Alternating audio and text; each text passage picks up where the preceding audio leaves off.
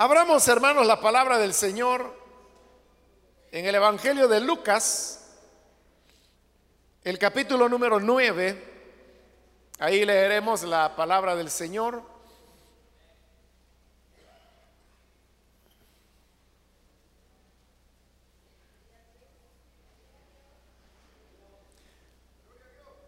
El Evangelio de Lucas capítulo 9 versículo 51 nos dice de la siguiente manera,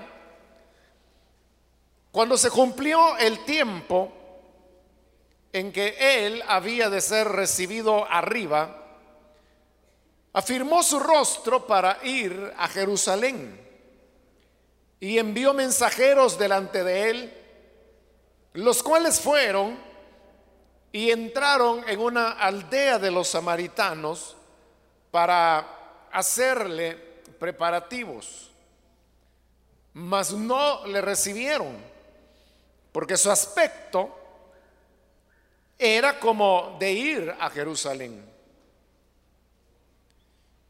Viendo esto, sus discípulos Jacobo y Juan dijeron, Señor, ¿quieres que mandemos que descienda fuego del cielo como hizo Elías? Y los consuma. Entonces volviéndose él, los reprendió diciendo, vosotros no sabéis de qué espíritu sois, porque el Hijo del Hombre no ha venido para perder las almas de los hombres, sino para salvarlas. Y se fueron a otra aldea. Amén. Hasta ahí dejamos la lectura. Pueden tomar sus asientos, por favor, hermanos.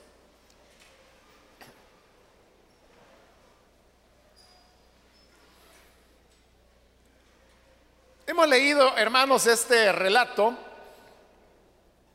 que nos habla de lo que sería ya la etapa final del ministerio de nuestro Señor Jesús, que es cuando Él decide ir hacia Jerusalén con el propósito de cumplir el plan de redención que Él había venido a cumplir. Pero cuando iba camino a Jerusalén, Él venía del norte, que era Galilea, hacia el sur, y esto lo obligaba a pasar por la región de Samaria antes de poder llegar a Judea, donde se encontraba la ciudad de Jerusalén. Al tener que atravesar el territorio de los samaritanos, Jesús sabía que él estaba entrando en una zona donde los judíos, como él, no eran valorados, sino que por el contrario había relaciones bastante tensas que se daban entre samaritanos y judíos, que en algunos momentos había llegado incluso al uso de la violencia. Esta, este conflicto entre samaritanos y judíos había nacido desde el momento de la deportación a Siria, recuerde que Israel estaba dividido en dos territorios o dos reinos. El del norte, que es el que comúnmente se le llamaba Israel, donde estaban 11 tribus, y luego el del sur, que era el más pequeño y donde estaba la ciudad de Jerusalén y que por lo tanto se le daba el nombre de Judea. Los primeros en ser deportados fueron los del reino del norte. Ellos no fueron deportados por los babilonios, sino que la deportación de ellos ocurrió antes. Los asirios fueron quienes los capturaron y se los llevaron. Pero recuerde que hay un episodio que se nos narra en el libro de Samuel que perdón, en el libro de Reyes, que nos dice que cuando ya habían sido llevados los de las tribus del norte, prisioneros, los asirios enviaron a personas de otros países para poblar lo que había sido la tierra de Israel. Pero entonces comieron a, aparecer leones, bestias salvajes que atacaban a los pobladores y los mataban. Entonces los asirios fueron sabios porque ellos dijeron, bueno, aquí lo que está ocurriendo es que el Dios de esta tierra está molesto. Y por eso es que él ha enviado fieras salvajes para que maten a los pobladores. Por tanto, dijeron ellos, traigamos de la deportación a algunos judíos que hemos llevado para que regresen y le enseñen a esta gente cómo es Dios, cómo es su Dios y cómo se le debe servir. Así fue que regresaron varios eh, levitas, sacerdotes y otras personas que regresaban de la deportación a Siria. Eh, llegan y entonces a estos paganos que habían venido de diversos países, les comienzan a enseñar quién era Dios, qué era lo que le agradaba, lo que no le agradaba. Y el libro segundo de los reyes termina diciendo que ellos realmente llegaron a conocer al Dios de Israel. Se dieron cuenta que tenían que guardar el sábado, que tenían que celebrar las fiestas religiosas anuales. Pero dice que paralelo a ello, estos pueblos seguían también sirviendo a sus propios dioses, de manera que era como una mezcla, ¿no? O una vida doble, digamos. Por un lado, servían al Dios de Israel y por el otro lado seguían sirviendo a sus ídolos. Esta gente se casó con los judíos que habían venido de la deportación y comenzaron a tener hijos. Ahí es donde nacen los samaritanos. Entonces, usted puede ver que los samaritanos, su origen es una mezcla entre paganos y algunos judíos. Pero no solo era una mezcla étnica, sino que también era una mezcla religiosa, porque ellos temían al Dios de Israel, pero también temían a otros dioses.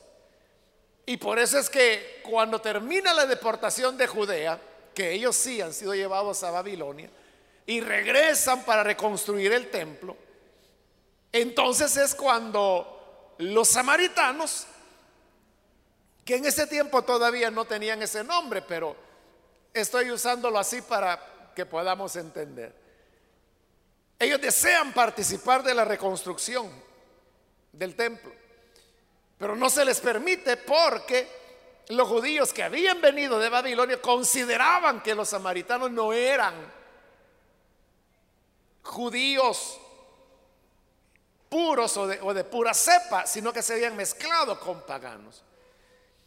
Y se recuerda que cuando ya hay una reconstrucción del templo y va a recomenzar el culto, ahí le estoy hablando del profeta Geo, le estoy hablando de Esdras, entonces van a restablecer el servicio. Pero entonces aparecen también otra vez los samaritanos porque recuerde que eran levitas y sacerdotes los que habían llegado para instruir a esos paganos. Por lo tanto, ellos eran descendientes de levitas y sacerdotes. Entonces ellos dijeron, bueno, nosotros somos levitas, somos sacerdotes, así que podemos ministrar en el templo. Pero claramente dice el libro de Esdras que no les permitieron servir porque ellos no pudieron demostrar una clara línea que demostrara que ellos en verdad eran levitas y que por lo tanto podían participar del sacerdocio o que eran descendientes de las familias sacerdotales. De todos estos rechazos llevó a que los samaritanos la pusieran en contra de los judíos y los judíos en contra de los samaritanos. Entonces los samaritanos decidieron mejor construir su propio templo.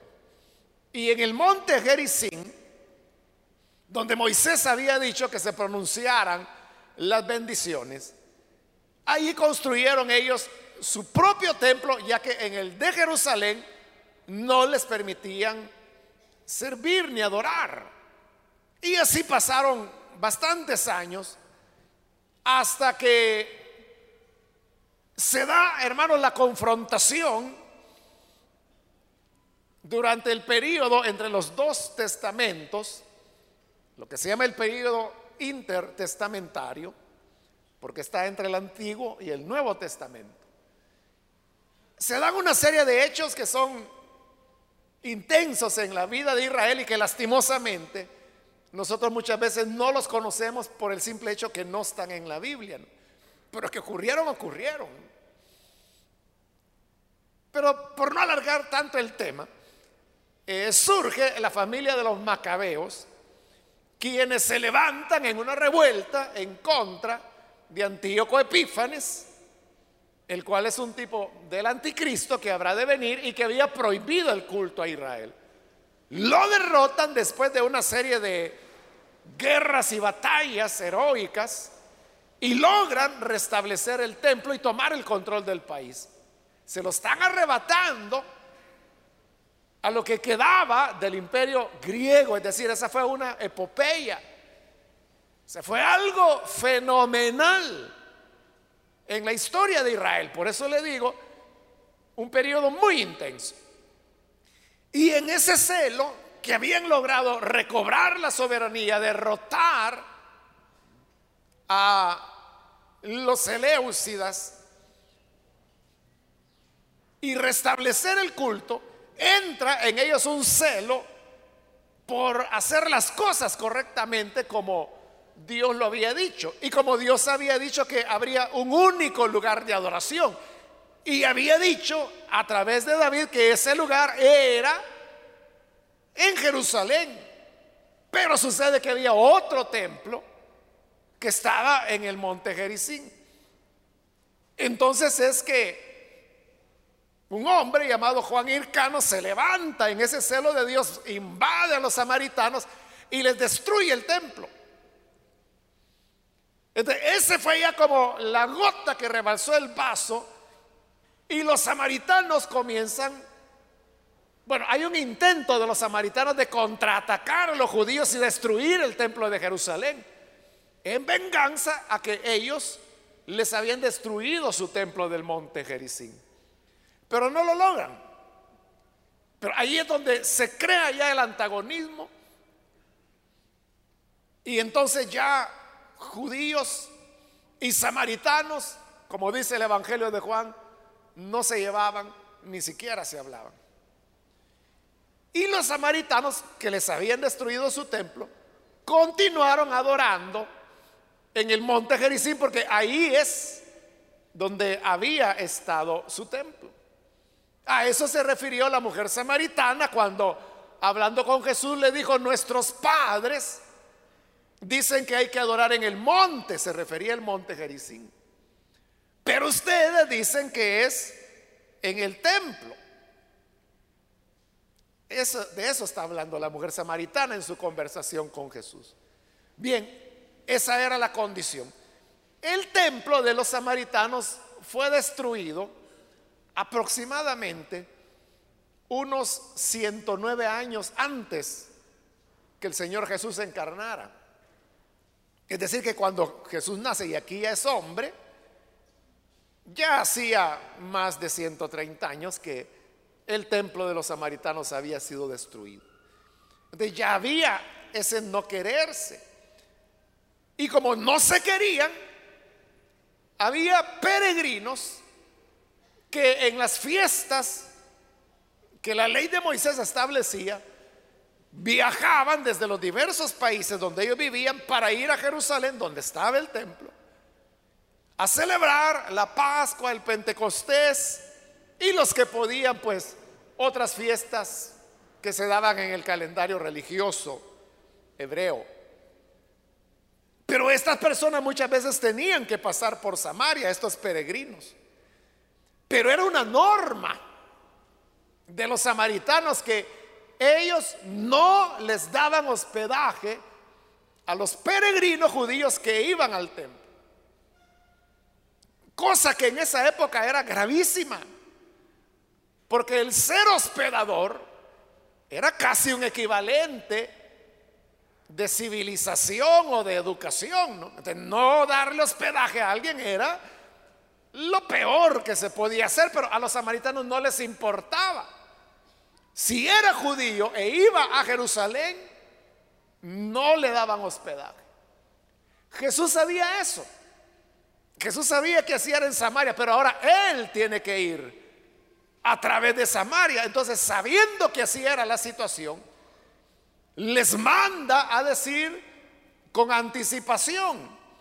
Por eso dice el versículo 52, envió mensajeros delante de él, los cuales fueron y entraron en una aldea samaritana. ¿Para qué los envió con anticipación? Era porque Jesús ya había estado antes en Samaria, precisamente ese relato que tenemos en el capítulo 4 de Juan, donde dice que los samaritanos reconocieron que él era el Cristo. Los samaritanos le daban otro nombre al Cristo, también esperaban al Cristo, pero bajo otro nombre. Entonces, vieron en Jesús que Él era el prometido. De seguro cuando llegan los discípulos del Señor, que tuvo que haber sido, o probablemente fue Jacobo y Juan, porque ellos son los que hablan. Llegaron diciendo eso, bueno, el Señor viene para visitarles una vez más. Pero ¿qué pasó? Dice el versículo 53, no lo recibieron porque su aspecto era como de ir a Jerusalén. Los samaritanos sabían que Jesús iba camino a Jerusalén. Y como ellos tenían esa norma de odio y antigua, de no darle hospedaje ni atender a nadie que fuera camino a Jerusalén y que fuera judío. Y Jesús era judío. Y como dice que ellos tenían la impresión, les parecía que el aspecto del Señor era como ir a Jerusalén. Y era cierto. En el versículo 51 vimos que Jesús iba en dirección a Jerusalén. Entonces ellos dijeron, bueno, es judío va camino a Jerusalén y lo único que va a hacer es atravesar nuestro territorio como peregrino. Entonces, no, no lo recibieron. Es decir, que le aplican al Señor la norma de rechazo, de conflicto que había entre samaritanos y judíos. Entonces es cuando Jacob y Juan se enojan. Y dice el versículo 54, que viendo esto los discípulos Jacobo y Juan dijeron, Señor, ¿quieres que mandemos que descienda fuego del cielo como hizo Elías y los consuma? En los manuscritos más antiguos y confiables no aparece la expresión como hizo Elías, sino que solamente dice ¿Quieres que mandemos que descienda fuego del cielo y los consuma? Pero el hecho es ese, que lo que querían era venganza. Ellos estaban muy molestos. Estaban reaccionando muy humanamente, porque así somos los seres humanos. Si usted un día está parado en algún lugar y llega una persona desconocida, que usted no sabe quién es, y esta persona viene y lo empuja, ¿cuál va a ser su reacción? O sea, si lo empujó, no va a decir, ah, perdón, perdón, pase por favor. Esa no va a ser su reacción. Sino que si lo empuja, sea, por lo menos, ¿qué le pasa? Algo así va a ser su reacción. ante la agresividad, reaccionamos con agresividad. Ante el rechazo, reaccionamos con rechazo y por eso es que las personas verbalmente puede comenzar un conflicto. Que viene uno y le dice al otro y le menciona a la progenitora. Y viene el otro y le dice la tuya. Le está respondiendo igual en la misma categoría.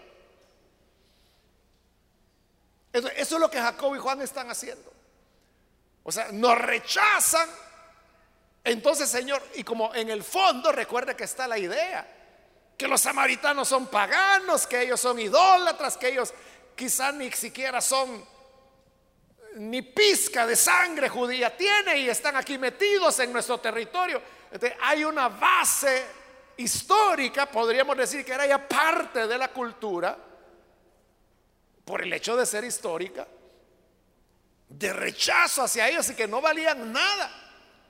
Entonces le dice, estos señores están peor que los 50 soldados que fueron a querer detener a Elías. Esos soldados por lo menos eran israelitas, pero igual se los cocinó Elías.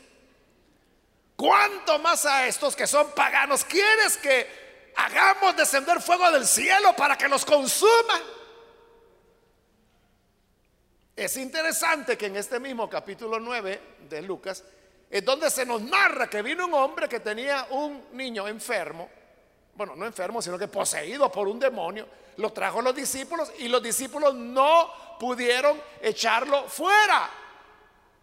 No habían podido con un demonio, pero ahora se sienten capaces de hacer descender fuego del cielo. Es decir, que lo que su espiritualidad no les permitió para liberar al niño endemoniado, hoy sí es una espiritualidad suficiente como para hacer descender fuego del cielo y que consuma a los samaritanos. Cuando ellos dicen eso,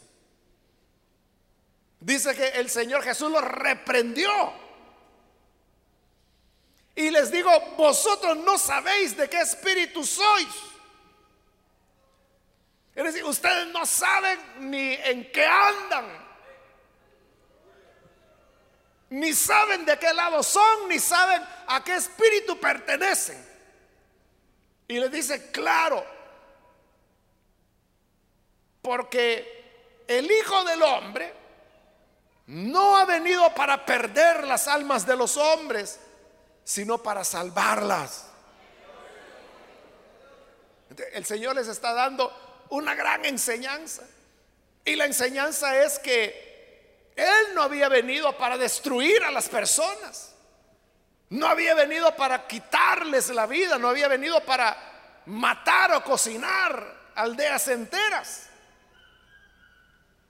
sino que Él había venido para salvarlas, para redimirlas. Por eso le dice, ¿de qué espíritu son? ¿De qué lado están? En otra ocasión el Señor había dicho, Satanás es el que ha venido a matar, a robar y a destruir. ¿De qué lado están? Del lado de Satanás, que es el que mata y destruye y roba, o del lado del Hijo del Hombre, que no ha venido a perder a nadie, sino que a salvarlos. Significa que el Señor lo que quería era tenerlos de su lado. Porque el Señor venía con una misión. Y la misión era la redención, la salvación de todos. Y a él no le importaba si eran judíos, si eran samaritanos, o si eran paganos directamente, o como la mujer sirofenicia, a cuya hija el Señor también sanó. O sea, a él no le importaba. Aunque él había dicho que venía por las ovejas perdidas de la casa de Israel, también se tomó tiempo para atender a gente que no era de la casa de Israel. Eso había venido a hacer él. Entonces, aquí el punto es, ¿Están conmigo o no están conmigo? Si están conmigo tienen que aprender a hacer las cosas diferentes. Hermanos, Dios no quería, el Señor no quería que judíos y samaritanos continuaran sin hablarse. Es que los dos estaban perdidos. Los dos necesitaban salvación. Por eso es que Jesús le dijo a la mujer samaritana, mira mujer, viene la hora y ya llegó en que no se va a adorar ni en el monte, ni en el templo. Fíjese, él siendo judío, está diciendo en el templo, no. Ni en el monte, ni en el templo, sino que los verdaderos adoradores adorarán a Dios en espíritu y en verdad. Es decir, la auténtica adoración o la auténtica fe, pudiéramos decir nosotros, no es de lugar, no es de monte, de templo, de capilla, de iglesia, de lo que queramos, sino que es de condición. Y la condición del ser humano debe ser en verdad, es decir, en sinceridad, en integridad y espiritual. No de liturgias, no de, edificios, no de lugares específicos. En espíritu y en verdad. El punto es, si tenemos el espíritu de Cristo, de eso es de lo que él está preguntando, de qué espíritu son. Por esa causa, hermanos, cuando hablamos sobre el tema de la violencia en nuestro país, uno se pudiera preguntar, bueno, ¿y qué puedo hacer yo? O sea, los problemas del país son tan complejos que a quién se le ocurre, ¿verdad? Vivimos en tiempos en que ¿quién quiere ser ministro de seguridad en El Salvador?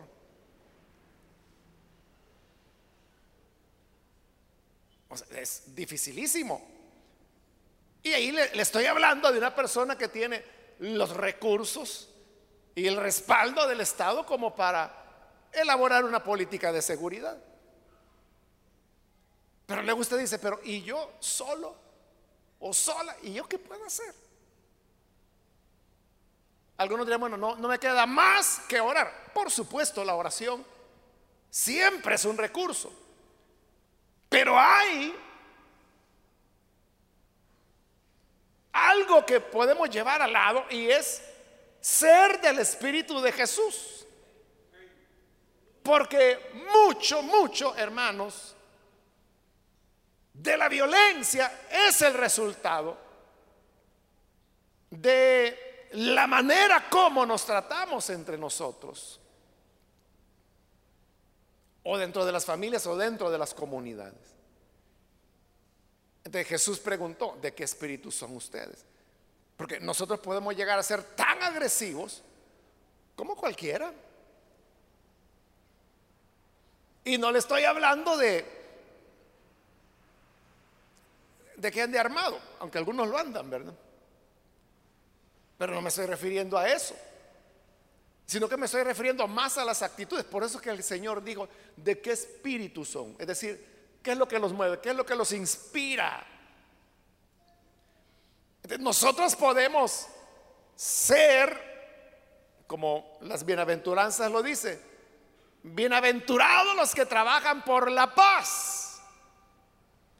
porque serán llamados hijos de Dios, porque Dios es un Dios de paz. Pero ¿cómo trabajar por la paz. Hay muchos ámbitos, hermanos, en donde nosotros podemos tener el espíritu del Hijo del Hombre y consecuentemente trabajar por la paz. Se puede comenzar desde lo más íntimo hasta lo más amplio. En lo más íntimo, todos, todos podemos trabajar por la paz. Porque es la relación de usted con usted mismo. Porque la agresividad, bueno, siempre quizás me atrevería a decir, es el resultado de los conflictos personales que esa persona tiene, a título personal. Personas que tienen problemas de una baja autoestima, esas personas que están peleando consigo mismas y que dicen, eh, no me gusta como soy, muy cachetón soy. Otro dice, muy alto soy. Otro dice, muy bajo soy. Eh, tiene conflictos consigo mismo. Es que yo no valgo para nada. Yo no aprendí. Es que yo no tengo capacidades. Es que yo nací con mala suerte, yo nací en una noche de luna negra. son personas que tienen conflictos consigo mismos. No han logrado resolver situaciones por las cuales están viviendo o están atravesando. Esas personas son agresivas y van a generar conflicto con otras personas. ¿Por qué razón? Porque siempre, hermanos, estarán como temiendo peligros que la mayor parte del tiempo son imaginarios, complots. Entonces, como creen que algo les va a pasar, están siempre atacando, siempre están hiriendo, siempre están defendiéndose de los fantasmas que ellos tienen en su propia cabeza.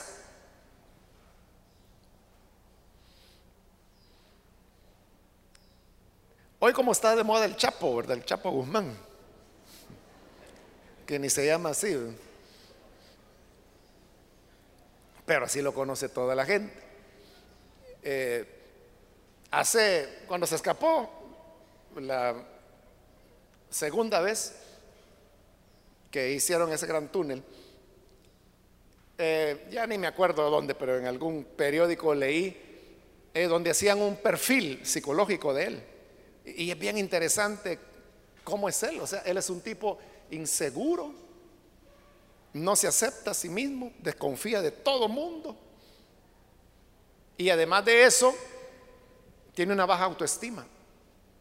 Él todo el tiempo está queriendo eh, levantarse, y eso lo hizo caer.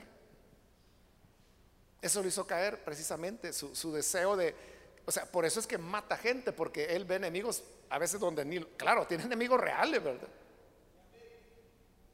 Pero también muchos son imaginarios.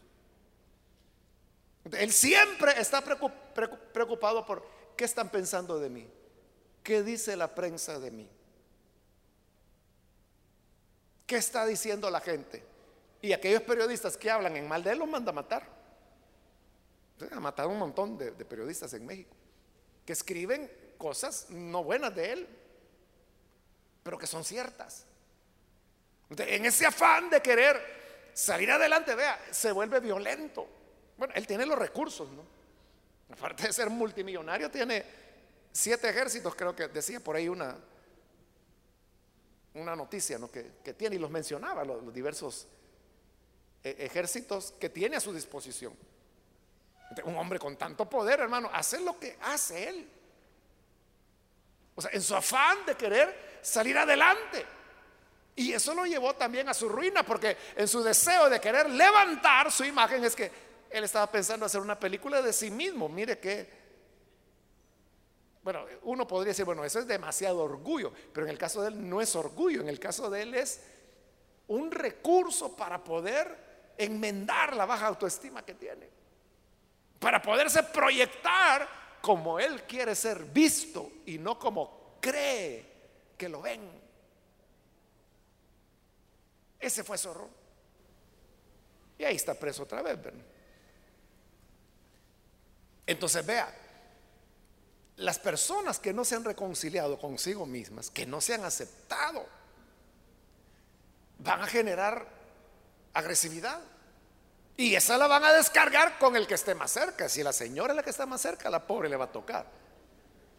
Si son los hijos, los hijos. Si es el vecino, el vecino. O sea, y es esa gente rara que usted dice, bueno, ¿y a este qué le pasa? O sea, ¿por qué me mira así? ¿Por qué grita de esa manera? Es que está inseguro.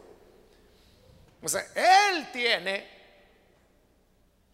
elementos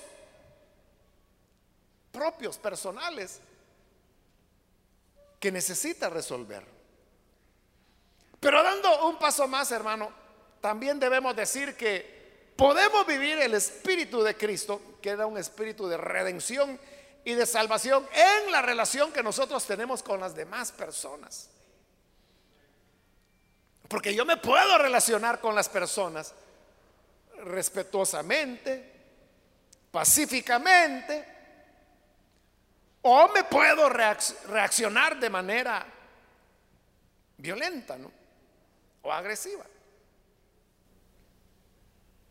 Por ahí hay un par de señores, miembros de una secta, que cada cierto tiempo, una o dos veces por mes, algo así, me envían, hermano, cartas, pero no sé ni de cuántas páginas, donde critican todo. Pero sabe, nunca he leído una entera. O sea, hace como un año quizás o más, más quizás, recibí la primera y, media vez vi las primeras tres líneas que eran pura crítica, yo la rompí, la tiré. No está leyendo locura.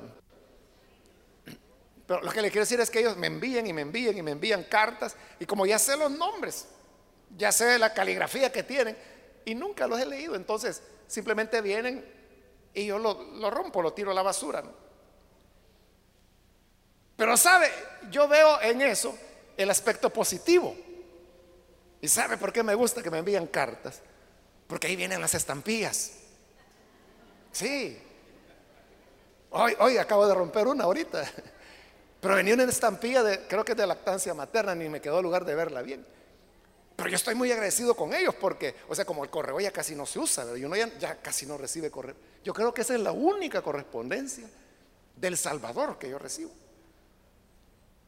Bueno, ahí tengo que decirle que mi abuelo fue coleccionista de estampillas, mi papá coleccionista de estampillas, y de alguna manera me lo pegaron a mí.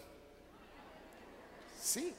Entonces cuando veo que ha venido dos o tres cartas, yo me alegro. Inmediatamente lo que veo son las estampillas. Y es lo primero que corto y mientras estoy rompiendo las cartas de ellos, la estampilla. Sí, esa ya, ya la parte, ya me la llevo.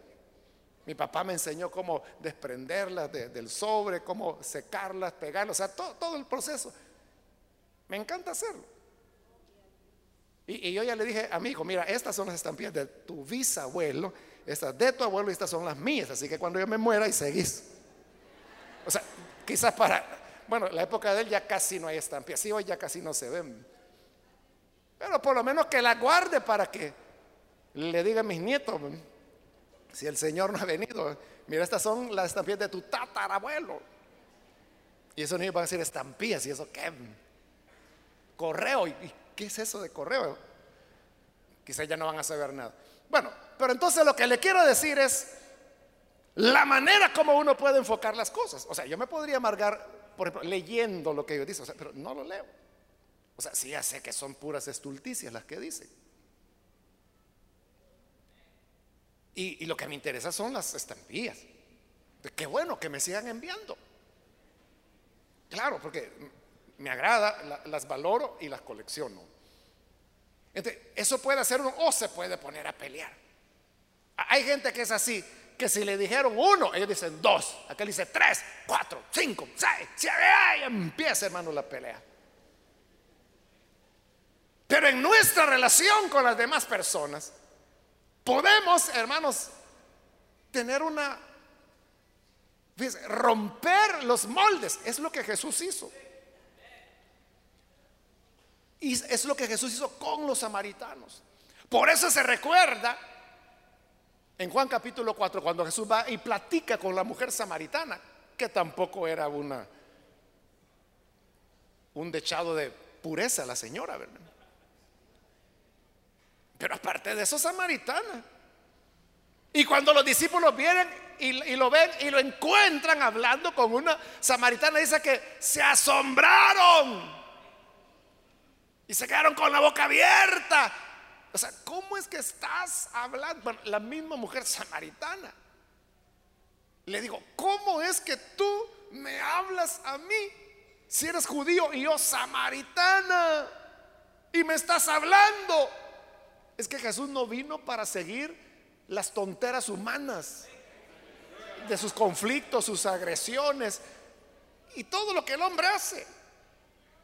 Y le digo, ay mujer, si tú supieras quién soy yo tú me pedirías agua y yo te daría agua y nunca más volverías a tener sed.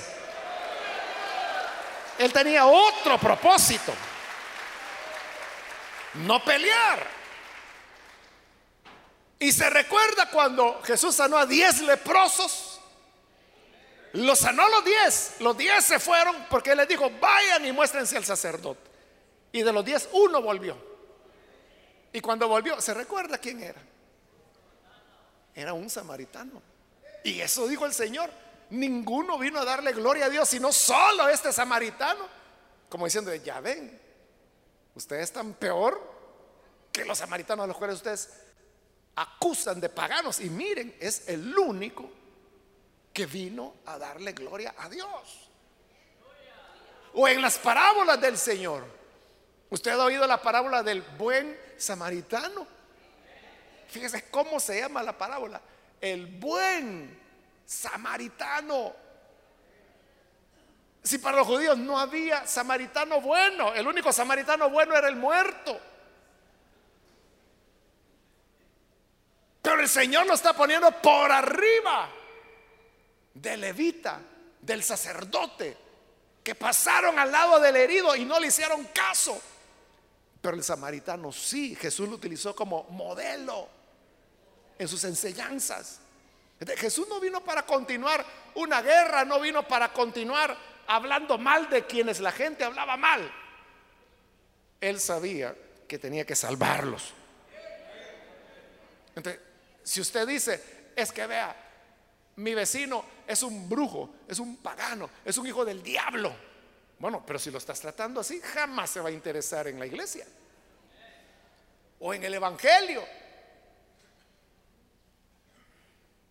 Entonces debes aprender a relacionarte con los demás de manera diferente y de igual manera, eso es con los hijos. Son tus hijos, obviamente, pero eso no significa que puedes tratarlos mal, o poniendo al revés las palabras, ¿verdad? Mal tratarlos. O sea, el padre, pero no puedes hacer eso porque entonces generas en tus hijos la semilla de violencia también. Y es como ellos van a tratar a su hermanita. ¿Y por qué le golpeaste a Rosita? Porque usted golpeó a Pedrito primero. Usted le enseñó usar la fuerza. Porque como no me haces caso y golpeó a Pedrito. Entonces Pedrito viene y golpea a Rosita. Dice, ¿por qué golpeaste a tu hermana? Porque usted le enseñó que ante algo que le desagrada hay que golpear. Pero si cuando Pedrito hizo algo que a usted no le agrada, hubiera utilizado el razonamiento o una manera cristiana de resolver la cuestión, así hubiera sido él con Rosita. Pero usted le enseñó el uso de la violencia. Ahí es donde vamos trabajando, hermanos, por la paz. Entonces, la gente dice, es que el alcalde no hace nada, la escuela no hace nada, el presidente no hace nada, el gobierno no hace nada. ¿Y tú qué vas a hacer? ya sabemos que ellos no hacen nada. ¿Y qué ganas con decirlo? No estás diciendo algo nuevo. No estás resolviendo nada con decirlo. Ellos no van a cambiar porque lo digas. Pero tú, ¿qué puedes hacer? ¿Tú qué puedes hacer? ¿Cómo puedes hacer para que la escuela mejore? En lugar de llegar ahí gritándole a la maestra, ¿cómo es eso? Que no quiso recibir a mi niño solo porque vino dos horas tarde. Y llegan a pelearse, a, defender. Y ahí están los niños. Eso es papá, eso es papá. Enseñale a esa vieja quién es mi papá. En lugar de eso, mejor conversar y decirle a la maestra: Mire, cuando el niño venga tarde, avíseme. Porque él tiene que aprender responsabilidad, tiene que aprender disciplina.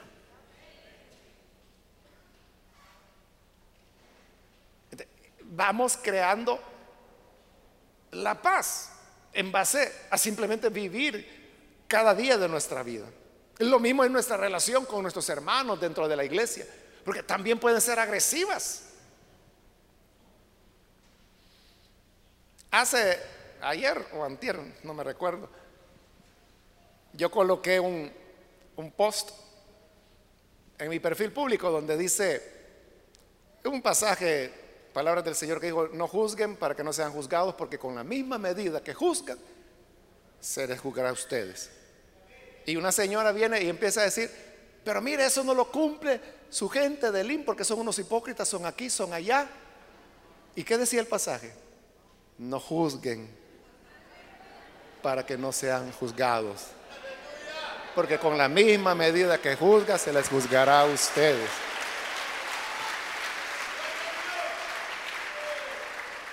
¿Y qué estaba haciendo la señora esa?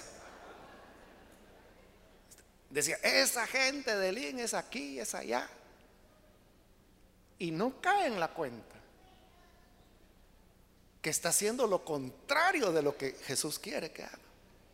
Hay gente así. No entienden el cristianismo. tienen la palabra así, miren, enfrente. Y no la entienden. No la entienden. Pero yo espero que usted sí se ha entendido. en nuestra relación con los hermanos, nada vamos a ganar con decirle a un impío, no, no, perdón, con decirle a un hermano, no, si él no ha nacido de nuevo, es un pecador, es un sinvergüenza, es un hipócrita. ¿Y qué gana con eso? Ofenderlo. Dice, me lo acabé. Y te sientes bien por haberte, habérselo acabado. Eres más feliz por eso, eres más espiritual por haberte acabado a un hermano. ¿No serías más espiritual si sigues lo que la Biblia dice, que si alguno es descubierto en pecado, ve y repréndelo? Y si se arrepiente, perdónalo. Y luego dice la escritura que Santiago, que el que haga volver a un hermano de su error, cubrirá multitud de pecados. ¿No te hará sentir eso más espiritual? Otra vez, ¿verdad? Es el tema de que queremos hacer descender fuego del cielo. Queremos ya ser jueces sentados en el trono blanco y diciendo quién se condena y quién se salva. ahí estamos y decimos al infierno. Usted sí al cielo. Al infierno. Usted también. Y aquella vieja al infierno también. Eso hacen. Eso hacen. Pero eso es agresividad. Y termino, hermanos, hablando de nuestra relación con los jóvenes y los niños. Son la, nueva generación y son las personas que están en problemas. ¿no? Eh, a muchos de ustedes yo les oigo decir, no, es que hoy los pandilleros ya no son jóvenes, son niños. Y entonces, ¿quién nos robó la niñez? O sea, es cierto eso que dicen. Pero ¿quién se las arrebató?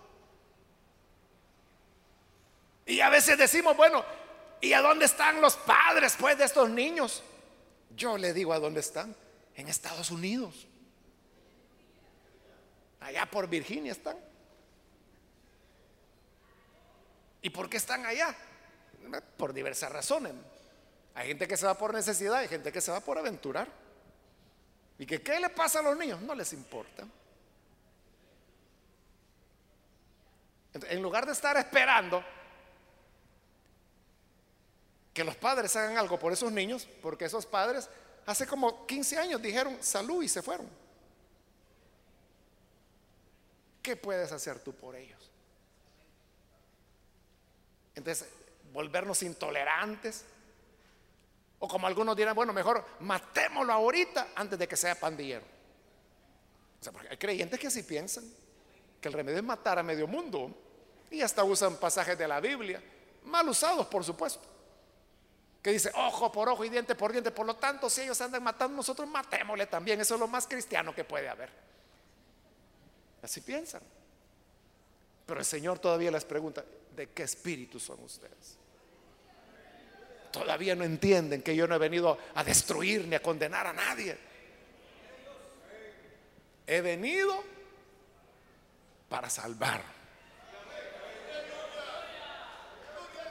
Y repito, cuando Él dijo, ¿de qué espíritu son? Nos estaba invitando para que viniéramos a su lado. Él que quiere salvar acabar con los conflictos, con las diferencias. Entonces nos invita a que seamos de su espíritu, de su bando, por decirlo así. Y que trabajemos por seguir el espíritu de Cristo. Así que hermanos, vamos a orar ahora